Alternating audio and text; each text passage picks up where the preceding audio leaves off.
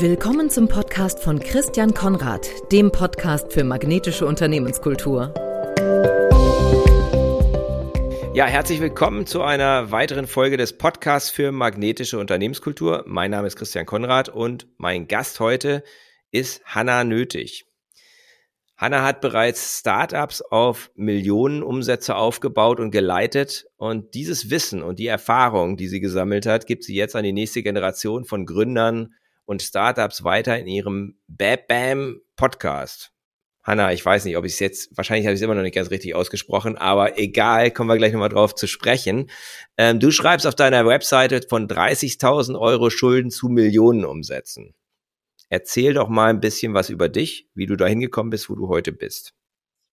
ja, super gerne. Ja, Bab Bam ist das Wort und das ist auch mein Motto. Ähm, deswegen habe ich den Bab Bam Business Ideen Podcast und auch die Bab Bam Business Academy. Und in dieser Academy als Dach biete ich eben entsprechende Coaching-Leistungen an, aber auch ein Online-Programm, den Entrepreneur Kickstarter, in dem ich eben entsprechend die ja angehenden Entrepreneure begleite, bis sie halt einfach ihren ersten Umsatz dann auch machen. Und bei mir geht's immer los von der Idee, deswegen heißt es immer alles Business-Idee.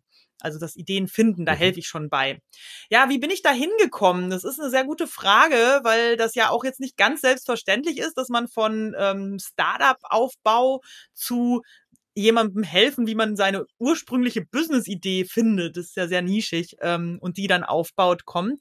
Das kommt vor allem daher, dass ich eben in dieser Startup-Welt ja groß geworden bin letztendlich, da immer auch einen Heidenspaß hatte, in den großen Teams zu arbeiten und da auch immer richtig was bei rumgekommen ist. Ne? Also wie gesagt, damals, als ich da in Australien studiert habe und mir meine 30.000 Euro Schulden aufgebaut habe durch dieses Studium. Ah, okay, da kam die her. Mhm. Da kam die her, genau. ha, habe ich da das erste Mal ein, ein, kleines Unternehmen aufgebaut. Ich war vorher in der Unternehmensberatung und hatte da dann ein Startup ähm, zum Thema äh, mikrowellenfeste Lebensmittelverpackungen. Okay. Auf Stärke basiert, 100% biologisch abbaubar. Hochrelevant, damals 2013, aber noch nicht ganz so im on top of mind von Leuten wie heute, hatten aber auch direkt Angel-Investoren und das lief alles irgendwie eigentlich ganz gut an. Und dann ist es aber doch gegen die mhm. Wand gefahren. Aber trotzdem habe ich dann gedacht, so, das möchte ich aber weitermachen und ich möchte weiter ein Unternehmen aufbauen. Und das habe ich dann mit Border Guru gemacht, wobei man dazu sagen muss, dass ich eben auch aus der Situation heraus mit den Schulden bei Border Guru in einem Inkubator, also in einem Company Builder mhm. angefangen mhm. habe. Und dieses Unternehmen gehörte dem Company Builder sozusagen. Mhm. Ne? Und ich war bei diesem Company Builder angestellt. Also es war eine etwas verschachtelte Situation, hat aber auch wieder einen Heiden Spaß mhm. gemacht. Und irgendwann kam dann der Moment, als ich dann bei Kiwi ja Geschäftsführerin war in Berlin, dass ich gesagt habe, ich möchte eigentlich noch mal ortsunabhängig leben. Und das ging eben da einfach aus der Kultur heraus, aus auch wie dieses Unternehmen aufgebaut war, aufgestellt war, ging das nicht als Geschäftsführerin dann eben ortsunabhängig zu arbeiten. Und das war dann der Moment, dass ich gesagt habe, okay, ich baue noch mal was ganz eigenes auf und mache das eben als Solopreneurin und ähm, mache das ja schlichtweg, was ich gut kann, nämlich das weitergeben, was ich in den letzten Jahren gelernt habe.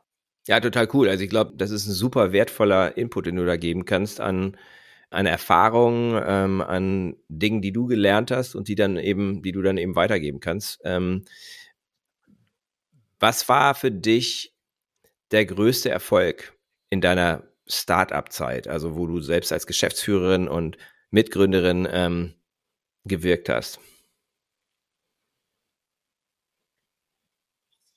Auf jeden Fall bei Border Guru in Hamburg die ersten Umsätze gemacht zu haben und das dann nachher so groß skaliert mhm. zu haben. Und dabei es geschafft zu haben, dass das Team wahnsinnig viel Spaß hatte und wahnsinnig eng zusammengewachsen mhm. ist. Also das Ganze mit Spaß.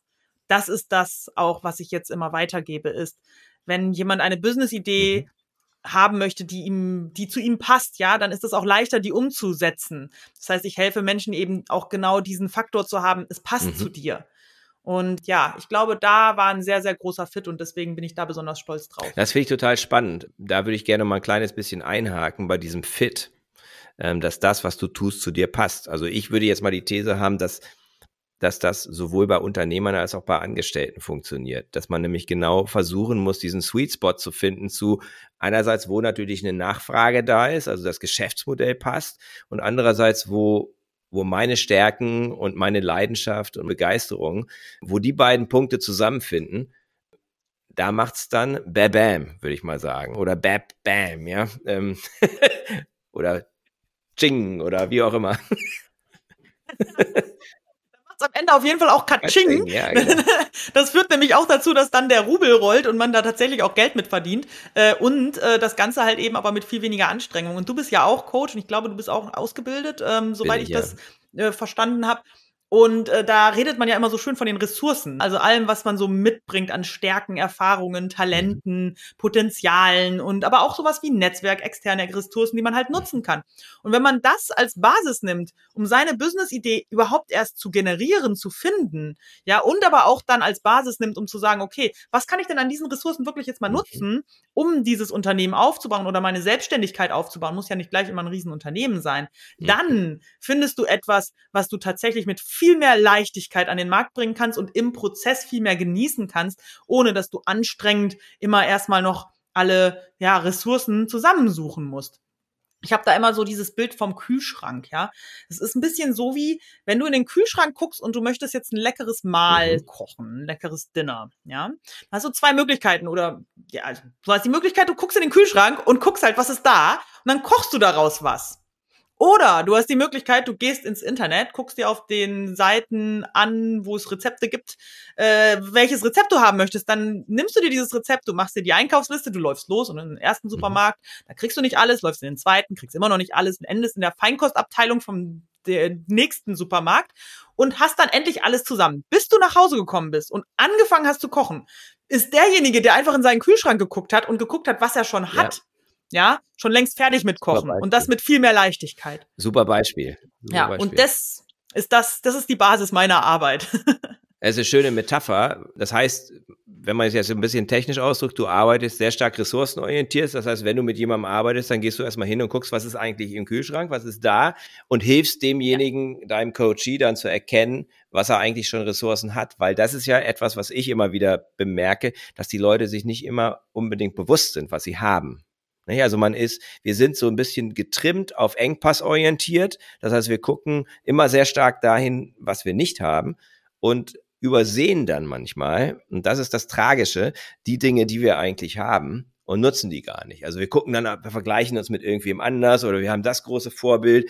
Oh Mensch, da muss ich noch das machen und jenes machen und den Kurs machen und die, äh, die Skills lernen und du übersiehst dann, dass du eigentlich ganz vieles schon hast.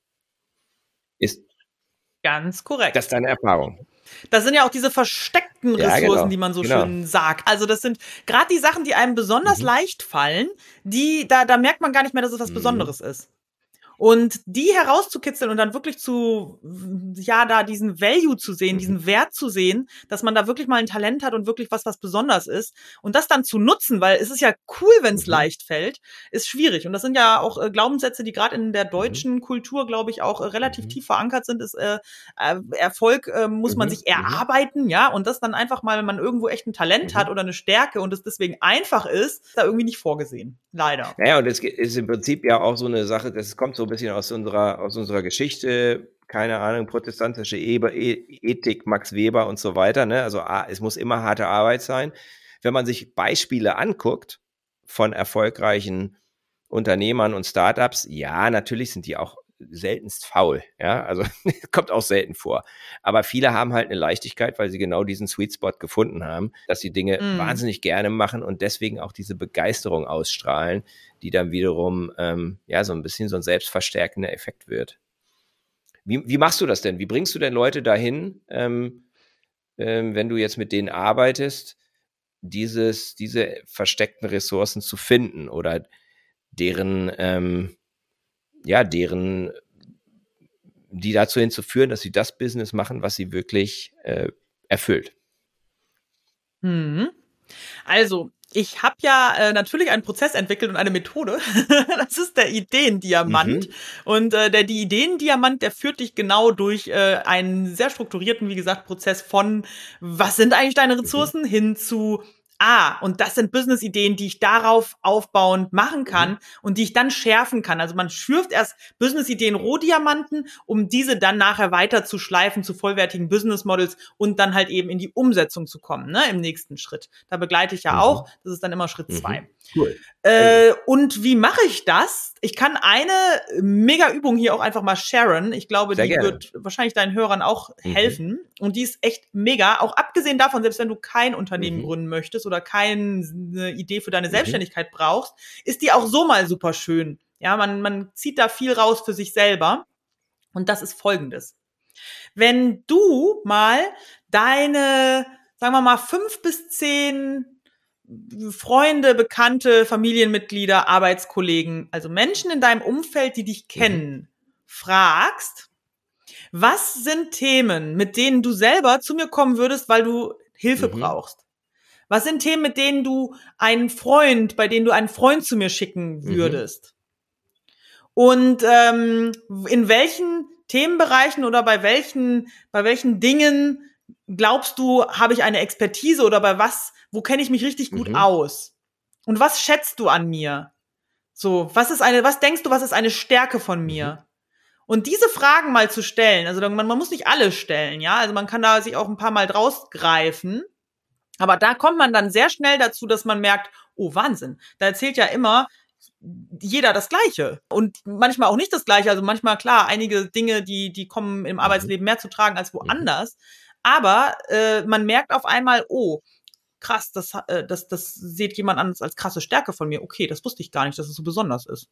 Und wenn sich das dann noch doppelt und mehrere Leute das Gleiche mhm. sagen, dann merkt man auf einmal, aber da muss doch irgendwas dran sein, ja. Also ähm, und das habe ich auch mal gemacht. Vor ein paar Jahren habe ich diese Übung das erste Mal gemacht. Und da kamen halt sehr, sehr interessante Dinge raus. Das Witzige ist, dass damals, da war ich äh, noch gar nicht Coach. und damals haben schon Leute gesagt, die ich hauptsächlich kenne von vor zehn Jahren, dass ich ein guter Coach wäre und zum Thema Gründen und zum Thema eben Unternehmensaufbau auch super äh, Leitfäden geben könnte. Und ähm, kam noch andere Sachen, dass ich gut Energiespritzen verteilen kann, kam da zum mhm. Beispiel. Ja, so ein Thema, dieses ganze Motivationsthema, das hatte ich überhaupt nicht auf dem Schirm, dass das was Besonderes ist. Aber tatsächlich ist es jetzt ein Teil meiner Arbeit, einerseits natürlich inhaltlich und strukturiert Leute zu ihrem Unternehmen zu führen, zu ihrer Idee erstmal und dann hinterher auch zum, zur Umsetzung oder wenn sie schon eine Idee haben, in die Umsetzung zu bringen und zum ersten Umsatz zu bringen. Und es ist aber äh, Mindset eats Strategy for Breakfast, sagt man ja so schön. Wahnsinnig wichtiger Faktor meiner Arbeit, diesen motivatorischen Part da reinzubringen und dafür zu sorgen, dass auch wirklich dran geblieben wird, dass halt eben wirklich umgesetzt wird und mit Spaß. Ja, super. Mit Bebam halt. Ja, ne? aber das ist, das ist eine tolle Übung. Also die kann jeder machen, gebe ich dir recht. Und das wird auch jedem, jedem helfen. Und ähm, man lernt unglaublich viel über sich selbst.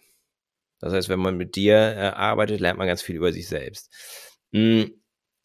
Du hast jetzt eben gerade auch schon erwähnt, dass ein Triebfehler für dich war, äh, jetzt aus dem großen Team rauszugehen, dass du einfach noch selbstbestimmter dein Leben gestalten möchtest, also ortsunabhängiges Arbeiten. Ähm, was hat sich jetzt verändert, seitdem du diesen Schritt gemacht hast für dich persönlich? Also wie hat sich dein Leben verändert?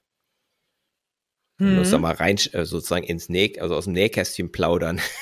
Wie ist es jetzt eigentlich als, als Solopreneur äh, durch die Gegend zu fahren und ähm, ja, mal hier, mal dort zu sein? Ja, super.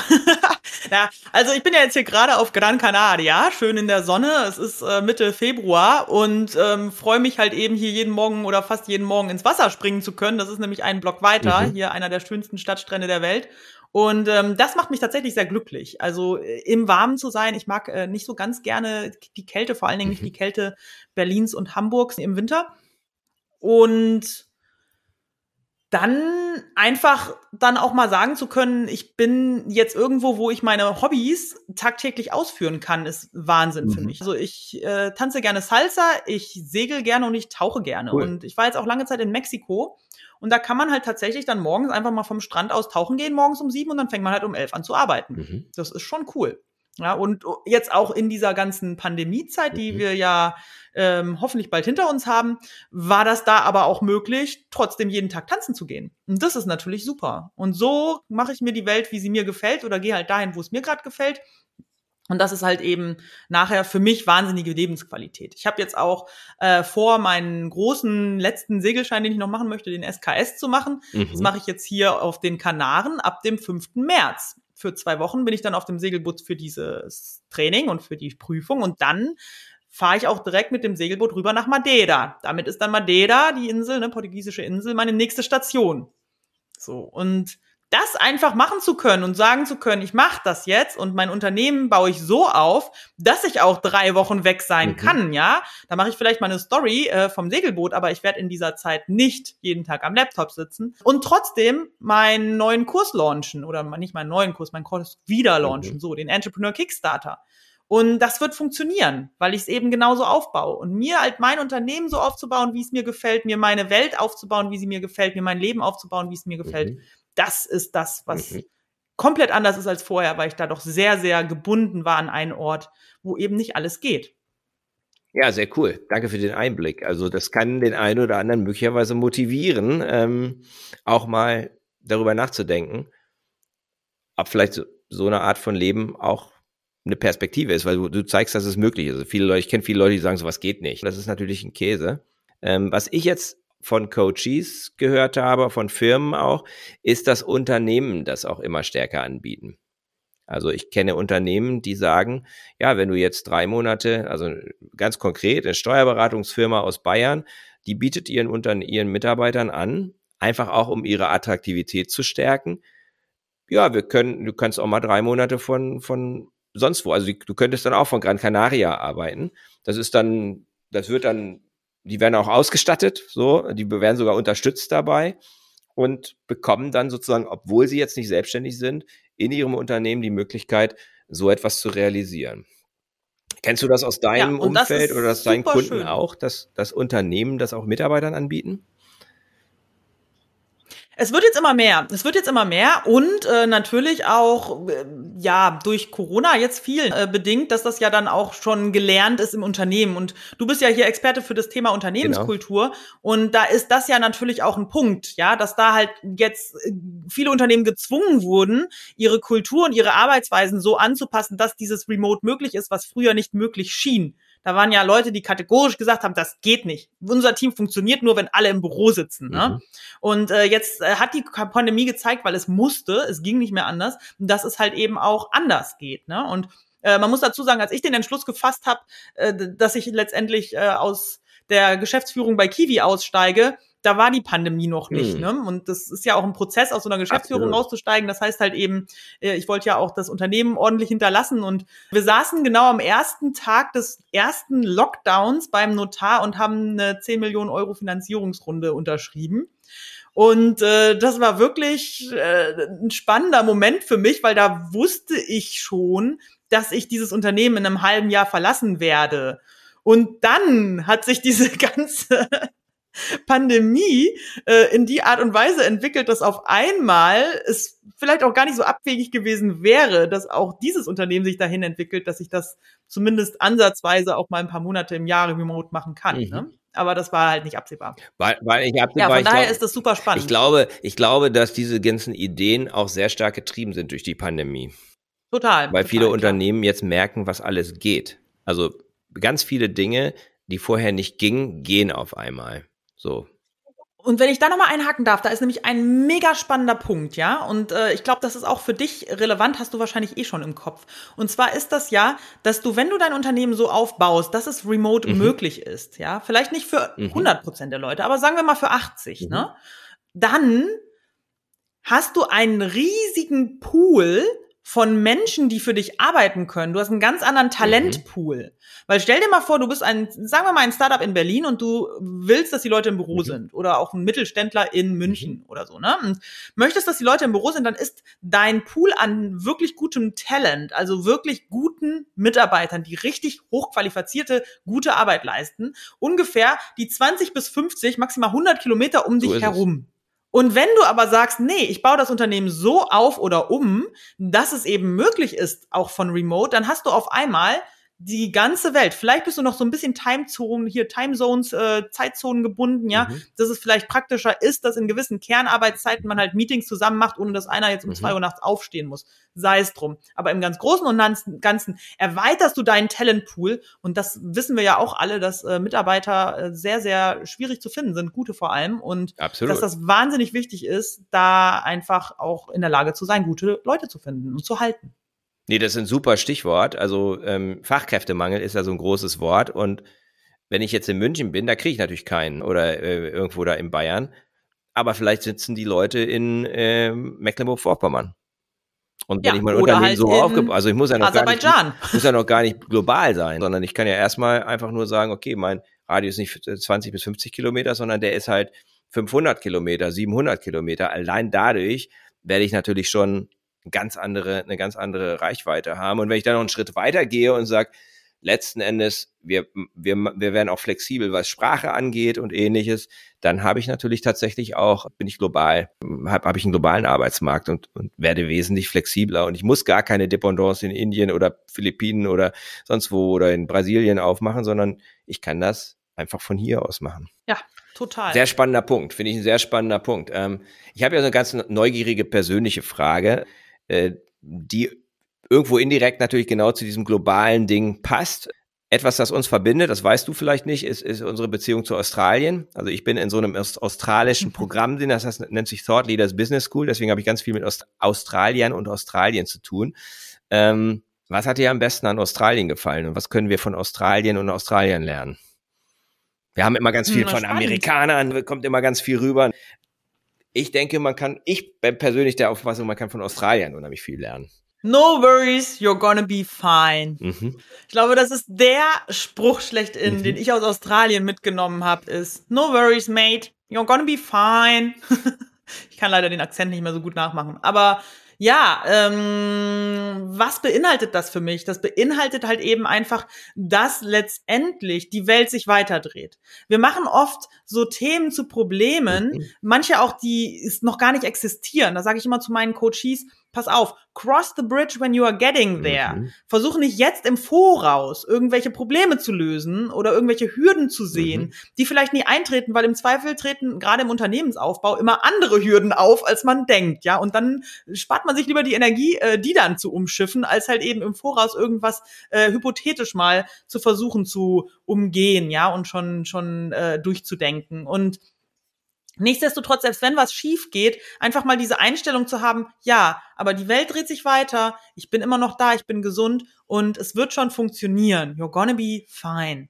So, und das gibt so eine ganze, ja, Lebenseinstellung, aber auch so eine ganz schöne, ähm, ich wollte gerade Distanz sagen, aber das ist das falsche Wort, so eine Ruhe, mhm. ja, mit derartigen Themen und auch mal mit Herausforderungen umzugehen, die ich einfach wirklich schätze an den Australiern. Mhm. Ja, ich, ich hab's, ich würde es ich würd's übersetzen als Entspanntheit. Also es ist, ich habe es jedes Mal, wenn ich in Australien war, und ich bin mehrfach sechsmal, glaube ich, da gewesen, ich fand es immer unheimlich entspannt. Also ich fand es immer sehr angenehm. Ähm, bei uns im deutschsprachigen Bereich, insbesondere in Deutschland, glaube ich, herrscht immer zwischen Menschen so eine initiale Spannung. Und, und die ist dort nicht da. Also es ist leichter, es ist gar nicht so, dass die, die sind jetzt nicht so überschwänglich wie manchmal Amerikaner, sie sind nicht ganz so zurückhaltend wie die Briten. Sie sind ein gutes, gutes Zwischending. Und das gefällt mir an denen sehr gut. Das ist dieses genau, you're gonna be fine, dieser Optimismus, dieses Positive und dieses entspannte, freundliche, das finde ich wahnsinnig attraktiv. Also ich finde es sehr magnetisch. ja, total, total. Das wäre jetzt das Stichwort. Äh, mein Thema ist ja magnetische Unternehmenskultur und äh, wenn du das hörst, was ist da deine erste Assoziation oder als du das gehört hattest, was war das, was war das erste, woran du gedacht hast? Ich finde das ja tatsächlich ein Wahnsinnsbild, weil das erste, woran ich gedacht habe, ist eben tatsächlich diese Anziehung, ja, mhm. diese Anziehung, die Unternehmen teilweise ja ausüben mhm. als Marke, mhm. sei es als Arbeitgebermarke, sei es aber auch halt eben als Brand tatsächlich gen mhm. Customer. Mhm. Und ähm, das einerseits nach außen hin, ja, ist ja schon ein Wahnsinnsthema, aber das Ganze nach innen hin, und daran habe ich halt auch sofort gedacht, weil das Unternehmenskultur ja dahinter steht. Mhm. Also dieses magnetische wie ein Team mhm. zusammen funktioniert und wie ein Team zusammenwächst und zusammen äh, ja klebt, nenne ich es jetzt mal, wie mhm. so ein mhm. Magnet eben. Und das finde ich super wichtig. In allen Unternehmen, in denen ich gearbeitet habe, war das einer der wichtigsten Themen, einer der wichtigsten Klebstoffe und damit auch Erfolgsfaktoren, dass die Mitarbeiter eben A, glücklich waren, B, aber auch gut zusammengearbeitet haben und da halt irgendwo ein Wohlwollen herrschte und im besten Fall sich halt eben alle in irgendeiner Form mochten, ohne jetzt da ähm, ja, also es gibt ja auch das Gegenteil, ne? Es gibt diese, diese Ja-Sager-Kulturen, in denen mhm. dann alle nur noch toll finden, was der andere macht und daraufhin auch gar nicht ausgesprochen wird, wenn mal was schlecht läuft. Also ohne jetzt sowas zu ins Extrem zu treiben. Aber dennoch ähm, schafft es halt eben einfach ganz andere Ergebnisse, mhm. als wenn man das eben nicht hat. Ja, genau. Das finde ich, finde ich spannend, dass du das sagst. Es ist dieses Zusammenkleben, Zusammenwachsen, aber es ist nicht eine Kuschelkultur, ne? So, wenn ich jetzt einmal so ein bisschen genau. provokativ sage, es, ist, es geht nicht um eine Kuschelkultur. Ähm, du hast ja selber ähm, im Startups gegründet, beziehungsweise groß gemacht und Unternehmen aufgebaut. Ähm, Im Kontext von Gründung und Startup, welche Rolle spielt Unternehmenskultur da für dich?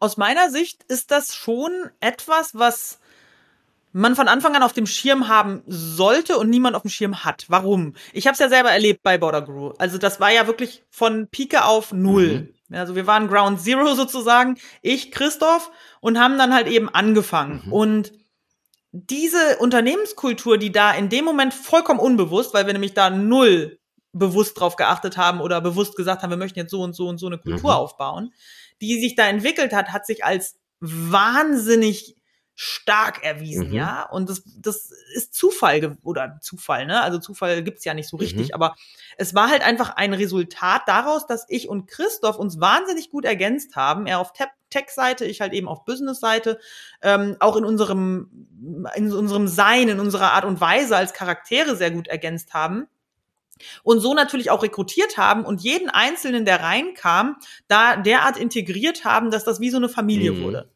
Und ähm, dass das nicht selbstverständlich ist, ist mir halt eben auch erst viel später mhm. klar geworden. Und dass dieser Samen, den wir da gesät haben, ganz am Anfang, dass der wahnsinnig wichtig war, das war mir auch vorher nicht mhm. bewusst. Also von daher gesehen, das ist, glaube ich, beim Unternehmensstart schon etwas, was man im Kopf haben sollte. Man sollte da auch nicht zu viel Gedanken reinsetzen, einfach weil natürlich beim Unternehmensstart noch ganz viele andere Sachen auch mhm. ganz wichtig sind. Aber sich zumindest mal einmal kurz darüber Gedanken gemacht zu haben, wie wollen wir hier eigentlich zusammenarbeiten? Wie eng soll das Ganze sein mit den Mitarbeitern? Mhm. Wie, ähm, mhm. ja, wie, wie locker oder nicht locker ist auch die Unternehmenssprache intern mhm. und so weiter. Das sind halt alles Dinge, die dazu führen, dass sich eine Kultur entwickelt. Und das dann einfach leben. Das ist noch das Wichtigste. Ja, das ist ja das, was du, deswegen finde ich das interessant, dass du gesagt hast, wie sich das bei euch entwickelt hat. Ihr habt halt, ja, du hast halt so ein paar Erfolgsfaktoren gerade eben genannt. Also ihr habt es einfach gemacht, also Rekrutierung. Ihr habt eure Rollen klar gefunden und habt ähm, auch eine gemeinsame Vision gehabt dafür, wie das Unternehmen sich entwickeln soll. Und darauf habt ihr dann agiert. Also darauf habt, daran habt ihr gehandelt, habt ihr die richtigen Leute zusammengestellt und habt intuitiv da das Richtige gemacht, weil ihr dieses, weil ihr so ein inneres Bild hattet, ohne dass ihr da riesen genau. groß drüber nachgedacht habt. Und gleichzeitig ist das natürlich nicht immer der Fall. Also es ist nicht immer der Fall, dass die, dass das so genau läuft, wie das bei dir gelaufen ist. Und deswegen macht Sinn, am Anfang sich darüber ähm, Gedanken zu machen. Mhm. Korrekt. Du warst zuletzt bei einem Unternehmen tätig, das heißt Kiwi. Und ich gucke ja immer gerne mal so auf die Kununu-Bewertung. Ähm, und hat eine sehr gute Bewertung, ne? 4,2 auf der Fünfer-Skala. Ähm, das ist schon sehr, sehr gut. Und was macht diese spezifische Kultur, die du dann ja auch als Geschäftsführerin mitgeprägt hast, was macht die anziehen? Was macht die magnetisch? Hm. Ja, die Kiwi Key GmbH in Berlin, digitale Schließsysteme haben wir hergestellt und vertrieben mhm. und richtig als Systeme, also Türen öffnen per App, ganz mhm. platt mhm. gesagt. Mhm. Ähm, und das vor allem B2B an große Wohnungsbaugesellschaften mhm. und ähm, teilweise auch kleinere, genau, das kommen wir mal so ein bisschen drauf an. Was macht da die Kultur besonders? Also Kiwi ist ein Unternehmen, was für Startup-Verhältnisse nicht jetzt so mega explosiv mhm. gewachsen ist, sondern was halt eben schon so seine Story mhm. hatte, ja. Also was so nach und nach gewachsen mhm. ist und das liegt natürlich auch an dem Markt. Also gerade die, die Wohnungsbaugesellschaften sind eben nicht die schnellsten. Mhm. Das sind Gesellschaften, die brauchen auch gut mal ein bisschen, um sich zu überlegen, ob sie jetzt ein neues Schließsystem einführen möchten Klar. oder nicht. Und das Thema Digitalisierung ist für die auch eher noch etwas, wo sie noch am Anfang stehen oft. Dann ist ja auch ganz grundsätzlich das Thema Immobilien ein sehr langfristiges. Das heißt, die denken eh eher in so 10 Jahres, mhm. 20 Jahres, 30 Jahres Zyklen als jetzt in, oh, in den nächsten drei Monaten oder im nächsten Jahr machen wir mal X. Und und das äh, glaube ich schon, dass diese Art, wie das Unternehmen sich entwickelt hat, dazu beigetragen hat, wie das, wie das Unternehmen nachher als Kultur funktioniert hat. Und es war wahnsinnig wertschätzend und wahnsinnig ich sag mal, enge Verbindungen und da witzigerweise wahnsinnig enge so Einzelverbindungen. Im Gegensatz zu Border Guru, das war mhm. eher so ein Rudelverhalten, nenne ich es jetzt mal. Ja, bei Border mhm. Guru haben alle immer Sachen ganz zusammen gemacht, so in Riesengruppen. So das ganze mhm. Unternehmen mhm. war auf dem Weihnachtsmarkt oder das ganze Unternehmen war abends irgendwo noch essen oder was kochen oder wir haben mal im Büro gekocht sogar, ja, also was wir nicht alles gemacht haben. Und ähm, äh, das war bei Kiwi anders. Da waren eher so einzelne Beziehungen mhm. zwischen einzelnen Menschen, so one-on-one -on -one oder in kleinen Gruppen, so in Dreiergruppen. Mhm. Das war mhm. da eher so der, der, der Klebefaktor, der magnetische Faktor. Ähm, und das mhm. hat aber dazu geführt, dass da teilweise zum Beispiel Werkstudenten der ersten Stunde jetzt am Schluss dort Produktionsleiter sind. Oder wow. dass da wow. auch Leute, mhm. die halt wirklich schon ganz am Anfang da waren, dann im Unternehmen quer gewechselt sind von Vertrieb in Richtung mhm. ähm, Operations, äh, hier ähm, wie heißt das, Projektmanagement für Neukunden aufgleisen. Und es ist mhm. übrigens ein, ein Job, der mhm. da auch äh, mhm. gerade offen ist und wo ich auch weiß, dass es ein wahnsinnig spaßiger Job ist, ähm, aber auch natürlich herausfordernd, aber im tollen Team. Genau. Okay. Ja, genau. Ja, wer das hört und merkt, okay, das könnte was für mich sein, ne? das, das, das sind so immer die Geschichten, die das Leben schreibt. Hab im Podcast ja, gehört. Ja, genau. Projektmanager für Kunden-Onboarding ist das nämlich. Das ist eine schöne Art von Projekt. Sehr cool. Ähm, Coole Sache. Mhm. Aber ja, äh, ich glaube, das ist, das war, Schön, das ist da so der, der Punkt. Da tatsächlich mhm. diese engen Einzelbeziehungen zwischen den Teammitgliedern. Und dann natürlich aber auch mhm. einfach die Wertschätzung untereinander. Von den Gründern über die Geschäftsführung, mhm. ähm, über alle. Das hat natürlich auch dazu geführt, dass da eine mhm. sehr angenehme Arbeitskultur entstand und auch immer noch ist. Mhm. Wo die Leute eben auch bleiben. Ne? Du hast es ja beschrieben. Werkstudent eingestiegen, heute Produktionsleiter. Das ist, das ist eine tolle Geschichte für gerade in der Startup-Welt, wo alles sehr schnelllebig ist. Das finde ich interessant, dass du gesagt hast, dass ein Thema natürlich auch der Markt ist, ähm, der sozusagen das, den Rahmen setzt, in dem sich die Unternehmenskultur ja, entwickelt. Total. Ähm, und wenn du dann eben einen langsameren Markt hast, dann bleibt da manchmal auch eher die Zeit, um auch diese Beziehungen zu bauen, die so tief sind, dass sie dann total, eben auch über Jahre total, halten. Ja. Also kein Strohfeuer. Ähm, fallen dir noch weitere magnetische Unternehmen ein, wenn du so spontan denkst oder auch aus deiner Erfahrung, die du gemacht hast? Du hast jetzt zwei beschrieben, die du selber mitgeprägt hast.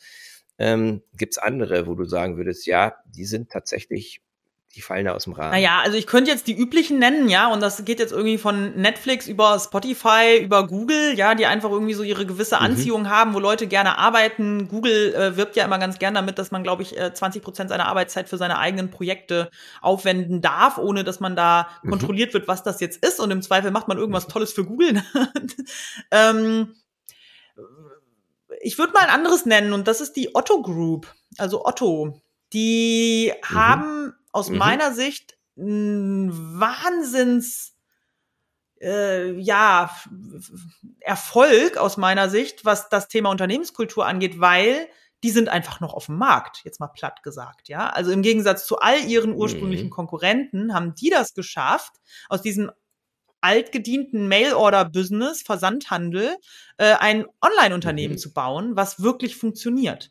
Und ich habe da halt Einblicke, weil ich, ja, es ist das grandios. Ist grandios weil ich da mhm. als Unternehmensberaterin, als interne mhm. Unternehmensberaterin auch lange gearbeitet habe. Die Otto Group, muss man dazu sagen, besteht auch, ist auch ein Erfolgs Marktkern natürlich, nicht nur aus dem Otto-Katalog beziehungsweise jetzt otto.de, sondern die mhm. bestehen auch aus hier Hermes Versand, dann hier Manufaktum gehört dazu, Sportcheck gehört oder gehörte lange dazu genau. äh, und so weiter und so fort. Mhm. Also die haben 130 wesentliche Tochtergesellschaften, sogar eine Bank und Inkasso-Unternehmen und so weiter und so fort. Also die haben immer, wenn es um Outsourcing versus Insourcing ging, immer eher äh, das, das Thema Insourcing beziehungsweise Selbstmachen gewählt. Ähm, aber das sehr erfolgreich. Und mhm. ähm, wie haben die das gemacht? Die haben das Schritt für Schritt geschafft, dass die Unternehmenskultur sich da so anpasst, dass eben ja auch jetzt da junge Leute hingehen und wirklich Spaß haben an der Arbeit und sich da ausprobieren können und ähm, äh, innovative mhm. Arbeit betreiben können. Ne? Das, die haben einerseits natürlich Innovationsabteilungen, aber machen das auch in der ganz normalen Linie, also in den ganz normalen ähm, Abteilungen. Und so, klar, haben die das dann auch hingekriegt, dass der Katalog ja jetzt nicht mehr existiert zum Beispiel und sie jetzt rein online sind, plus mit so kleinen, glaube ich, kleine äh, Print-Sachen machen die schon noch. Ähm, da habe ich aber natürlich auch jetzt gar keinen Einblick mehr. Aber mhm. ja, mhm. das finde ich bemerkenswert. Und ähm, die haben es ja auch geschafft, dann das Thema About You, also ein Unternehmen von der Pike auf, auch ein Online-Versandhandel, ne, Online-Mode-Handel mhm. aufzubauen mhm. und das so neben dem aktuellen Geschäft, dass das nicht in die alte Schiene gerutscht ist, sondern dass sie da nochmal es geschafft haben, komplett mhm. eigenständiges Unternehmen mit eigener ähm, wahrscheinlich noch innovativerer Annahme, ja, das weiß ich nicht, äh, Kultur zu schaffen, aber auf jeden Fall eins, was halt eben für mhm. sich steht und was als Marke wahrgenommen wird, jetzt mal unabhängig von der Otto. Genau. Finde ich mhm. bemerkenswert. Das ist, das, ist, das finde ich auch bemerkenswert, weil häufig ist es so, dass Firmen, große Firmen Inkubatoren haben, ähm, es ihnen aber ganz häufig nicht gelingt, diese, diese, ähm, diese Geschäfte dann in ihr Geschäft insgesamt einzugliedern, ohne dass sie die platt machen. Also die spalten sich dann vielleicht mal ab oder so oder sind dann plötzlich wieder weg. Aber dass man tatsächlich ein Unternehmen so aufbaut und es so eigenständig aufbaut, nicht kauft, das ist schon außergewöhnlich. Hm. Total, Spricht auch total. bestimmt für die Kultur. Ja, total. Dass das geht, dass das geht. Hanna, was macht dich magnetisch? Was macht mich magnetisch? Ich hatte ja vorhin schon Du hast ja diese Frage gestellt an andere, ne? Da hast du vielleicht dann aus. naja, ich habe nicht die Frage gestellt, was macht mich magnetisch. Ich habe gefragt, ähm, worin Sie mich als Expertin sehen oder was mich in irgendeiner Form auszeichnet. Ja. Und ja, da kam durchaus dieses Thema, mhm. wie gesagt, Energiespritzen verteilen oder motivieren. Das kam durchaus mhm. mehrmals vor. Ich glaube, das ist tatsächlich etwas, was mich ein wenig mhm. magnetisiert, mhm. ja, dass ich in der Lage bin, halt da auch Energie rüberzubringen mhm. und da auch die Leute mitzureißen. Und mhm. das mache ich auch gerne und das mache ich vor allen Dingen auch, ohne dass es mich jetzt anstrengt. Ich glaube, das ist nachher auch der Erfolgsfaktor dieser ganzen mhm. Geschichte. Und ähm, mhm. abgesehen mal davon, glaube ich schon, dass da auch noch was Inhaltliches ist. Ne? Also ich habe jetzt nicht nur diesen motivatorischen Faktor, sondern natürlich auch den theoretischen, praktischen Unterbau. Ja, und ich glaube, das ist, äh, unterscheidet mich dann von so einem Schaumschläger, wenn ich es jetzt mal so sagen darf, dass ich eben nicht mhm. jetzt, mhm. Chaka, du schaffst es, die Leute da ähm, zu bringen, dass sie eben ins Tun kommen, ihre Business-Idee finden, ihr Unternehmen aufbauen ähm, oder ihr Unternehmen besser aufstellen. Ich mache ja auch so ein bisschen Startup-Beratung hier und da. Ähm, neben dem Thema tatsächlich einzelnen Leuten zu helfen, ihre Unternehmensidee zu finden oder aufzubauen. Und ja, aber äh, ich bringe da halt aus allen meinen, meinen Stationen, von der Unternehmensberatung über Border Guru, über Kiwi, halt wahnsinnig viel praktisches Wissen mit, wie man Unternehmen aufbaut, wie man eine Kultur aufbaut, wie man führt, mhm. wie man Prozesse optimiert, wie man eine Organisationsstruktur mhm. sinnvoll aufbaut, wie man aber auch einfach seinen Zielkunden findet, wie man an den Markt geht, wie man seinen allerersten Umsatz macht ähm, und, und, und, und, und. Ja. Und ich glaube, die Kombination macht mich wahrscheinlich magnetisch. Annahme. Das ist, klingt für mich total, das klingt für mich total wie eine total super Kombination, weil das ist halt sozusagen einerseits die Basis, die, die Erfahrung, ähm, die Substanz und andererseits natürlich die Energie, die du hast, ist der Antrieb. Ja, also es ist so ein bisschen, ähm, da wäre jetzt die Metapher, die mir einfällt, halt so ein Zug, der, ähm, der natürlich, eine, wenn der super gebaut ist, dann ist er toll. Aber wenn der Triebwagen dann es schafft, den auch richtig auf, auf Geschwindigkeit zu bringen, dann ist das diese Energie, die du hast und dieses Motiva Motivatorische. Aber eine, eines, das eine geht nicht ohne das andere. Von daher. Bam! Bam! Bam! Genau. Ich habe immer vier Abschlussfragen, die orientieren sich an den vier Dimensionen magnetischer Unternehmenskultur. Also die Dimensionen sind Purpose, Connection, mhm. Energie und Fokus. Ja, also Purpose ist halt das Wozu und ähm, ist natürlich eine sehr persönliche Frage, aber magst du deine persönliche Vision, dein persönliches Why äh, ja, mit uns teilen? Mein persönliches Why kann ich gerne teilen. Also Ziel in meinem Leben ist ehrlicherweise schon Spaß haben. Das habe ich gerade mit einem Freund von mir vorgestern mhm. diskutiert, ob das jetzt wirklich so ein Lebensziel sein kann, slash darf, ja. Ähm, mhm. Ich finde schon. Mhm. Also mhm. glücklich sein, Spaß haben, das ist mhm. nachher das, was ich gerne laufend haben möchte. Meine höchsten Werte sind Ekstase mhm. und Freiheit. Und genau das glaube ich halt auch. Ich glaube daran, dass man immer auch höher kommen mhm. kann im Sinne von glücklicher oder irgendwie freudestrahlender, energetischer. Ich, das, das geht, ohne dass man ständig dadurch wieder runtersackt. Es gibt Menschen, die sagen, das geht nur, wenn man dann auch nochmal ganz runterfällt. Und das glaube ich nicht. Mhm. Ich glaube, es gibt Hochplateaus, auf denen man mhm. dann runterkommen kann und dann wieder zum nächsten mhm. hochkommen kann und so aber immer weiterkommt. Mhm. Sei es in, in seinem Unternehmen, sei es mit mhm. seiner Business-Idee, sei es in seiner Beziehung, sei es in, mhm. äh, in jeglicher Hinsicht, ja, in der Persönlichkeitsentwicklung. Da glaube ich ganz stark dran. Mhm. Und mhm. meine Vision ist daher halt einfach mir in jedem Moment mein Leben so zu gestalten und mein Unternehmen entsprechend auch, dass ich da im besten Fall mhm. mein eigenes Traumleben lebe. Und das kann sich natürlich immer mal ändern, mhm. diese Vision, was mein Traumleben ist. Aber im Moment ist das eben in warmen mhm. Ländern leben, ähm, gerne nicht unbedingt mhm. jede Woche oder jeden Monat umziehen, sondern eher so alle sechs Monate oder so mal den Ort zu wechseln und ähm, gerne eben mhm. an Orten, wo Meer ist, also Wasser und und wo ich meine Hobbys ausüben kann und einfach Spaß habe und schöne mhm. Momente erlebe und liebe Menschen um mich habe. Mhm. Ja, sehr cool. Klingt für mich sehr schlüssig. Ähm, was sind deine wichtigsten Beziehungen? Also ich sage immer, was sind die drei wichtigsten Beziehungen? Weil das ist dieses Thema Verbundenheit und Verbindung. Das ist eine super schwierige Frage, weil ich super oft umgezogen bin, auch schon bevor ich in die Ortsunabhängigkeit gegangen bin und immer jemand war, die mhm. jetzt nicht so eine Best Friend Forever Beziehung hatte, zum Beispiel, jetzt, was man als. Mädchen mhm. ja manchmal hat, sondern immer mhm. schon verschiedenste Freundeskreise hatte. Und dementsprechend sind die alle für mich mhm. sehr besonders, diese Menschen, und irgendwie dann doch auch auf einer gleichen Höhe, mhm. was die Wichtigkeit angeht. Ich habe eine sehr enge Beziehung zu meinen zwei ehemaligen Mitbewohnerinnen aus Hamburg, Nora und mhm. Lisa. Mhm. Die sind sehr, sehr wichtige Personen in meinem Leben, die mhm. beide natürlich jetzt auch ganz andere Leben leben, als ich sie lebe, aber wir haben halt einfach echt wie so eine kleine Familie funktioniert über Jahre und das war toll. Also mhm. da haben wir einfach mhm. sehr viel geteilt, sehr eng zusammengewachsen. Mit der Lisa bin ich sogar vorher schon in, in, in Münster im Studium, war ich schon vorher mit ihr in einer Wohnung auch mhm. zusammen und das war schon damals wie Familie.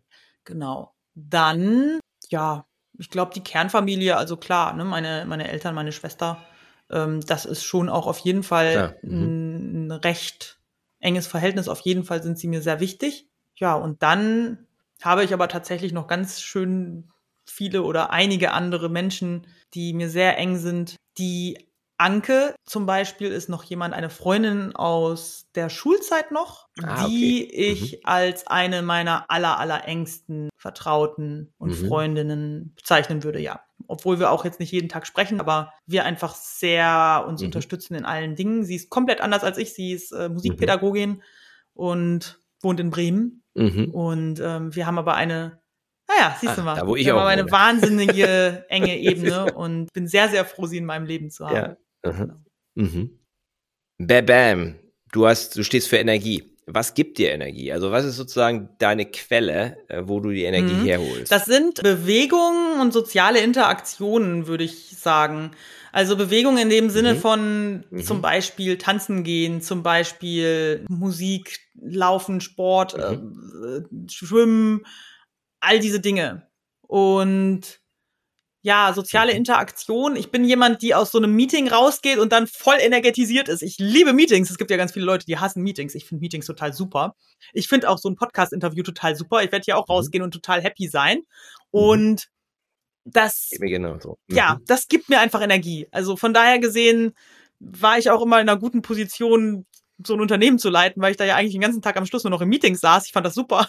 das halt, mhm. Genau, also das, mhm. das sind Dinge.